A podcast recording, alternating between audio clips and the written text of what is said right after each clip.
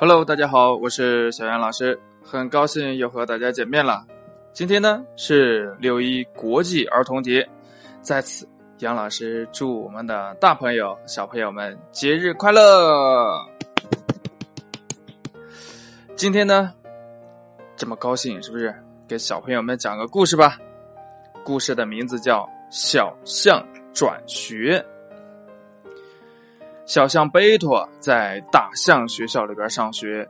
有一天呢，他气呼呼的跑回家，用长鼻子喷着气对妈妈说：“大象学校太糟糕了，成天教我们搬木头，把我们累得半死。我要到别的学校去上学。”象妈妈呢，就把贝托送到了猫咪学校去。猫老师教贝托抓老鼠，老鼠们在贝托脚边跳来跳去，贝托笨手笨脚的踩呀踩呀，可怎么也踩不着。他就用那长鼻子去卷，可老鼠们一跳就跳到了他的鼻子上，在那上面跳起舞来。一只淘气的小老鼠呢，还钻进了他的鼻孔里。贝托呢，慌忙的打了好几个喷嚏，才把小老鼠赶出去。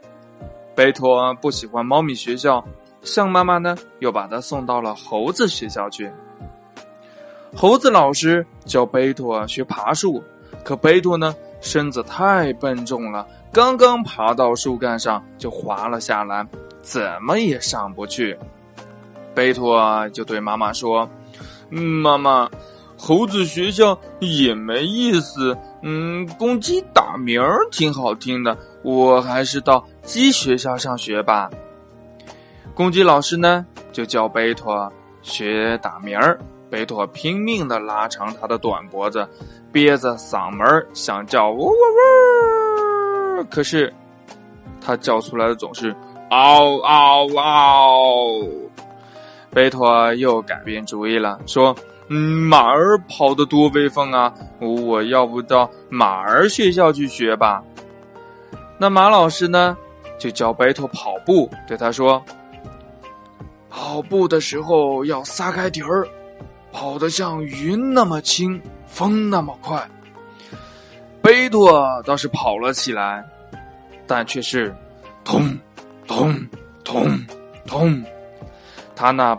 粗笨的脚儿踩在地面上，这哪是像风啊，像云呐？这明明就是在敲大鼓嘛！咚咚咚咚的。他刚跑一会儿呢，就累坏了，不停的喘着气，唉，唉，跑不动了。贝托不好意思的对妈妈说：“嗯，不管学什么都不容易，你还是让我回到大象学校去学吧。”这回呢？贝托回到了大象学校，认认真真的学习搬木头，终于学会了。只见他用长鼻子把树干一卷，使劲一拔，大树就被拔了下来。接着呢，他又把一根根的木头堆在一起，用长鼻子卷着运。